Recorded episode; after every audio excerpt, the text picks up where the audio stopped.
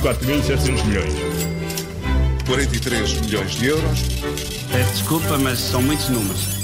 E é a partir de casa a cumprir e muitíssimo bem as indicações da OMS que estão o Paulo Ferreira e o Miguel Cordeiro prontos para mais uma moeda de troca e hoje vamos olhar para as decisões do Eurogrupo.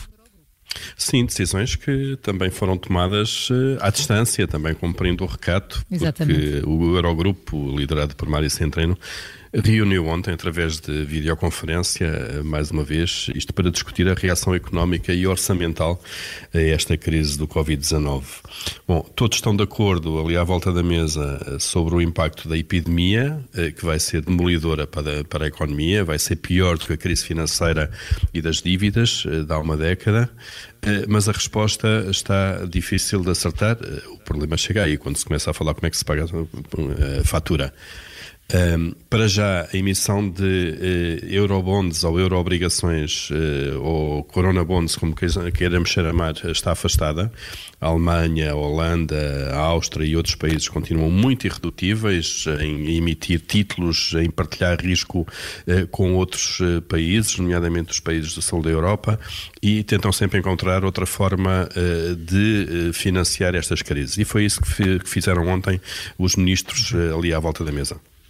Sim, os ministros estão mais inclinados a usar um mecanismo europeu de estabilidade, uh, usado nos resgates a Portugal, Grécia e, e, Irlanda. Este mecanismo é um género de fundo que se financia junto dos mercados, com a garantia de todos os países do euro e depois empresta aos países que podem estar em crise financeira. Neste caso, os ministros chegaram a um acordo de princípio cada país pode ser financiado num valor correspondente a 2% do PIB, do PIB de cada um dos países. Ora, fazendo as contas, a Portugal deve caber um empréstimo até cerca de 4.200 milhões de euros para combater os efeitos negativos da pandemia do coronavírus é esse o teto, os 2% do PIB. Eh, ainda não está definidas, não estão definidas as condições eh, destes empréstimos. Aliás, ainda não há mesmo um acordo formal, há um acordo de princípio, ehm, porque para já continua então o bloqueio à emissão de títulos eh, de dívida conjunta.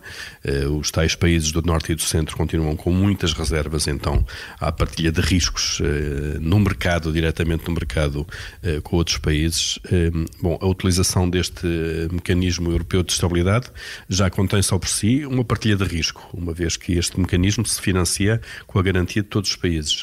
Uh, embora não sob a forma de obrigações de títulos da dívida no mercado. Uh, mas neste caso o importante é que o dinheiro chegue depressa. Moeda de troca com o Paulo Ferreira e Miguel Cordeiro na Rádio Observador e já sabe, sempre em podcast. 4.700 milhões. 43 milhões de euros.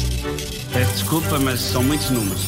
9 e 19, daqui a pouco há termómetro, mas antes há Jack Pinhata com Murder para ouvir a seguir. Trouxe o computador portátil, tenho um segundo ecrã, estou a trabalhar, tenho e-mails, faço videoconferências. Vidas em isolamento. Quando queremos fazer compras aqui para casa, recorremos aos websites dos várias superfícies comerciais. Todas as manhãs depois das nove e meia e sempre em podcast. Continuarei a ter meu ginásio, mas em casa, com aulas online. Vejo televisão e vou dar uma volta para, para esticar as pernas. Rádio Observador. Aconteça o que acontecer.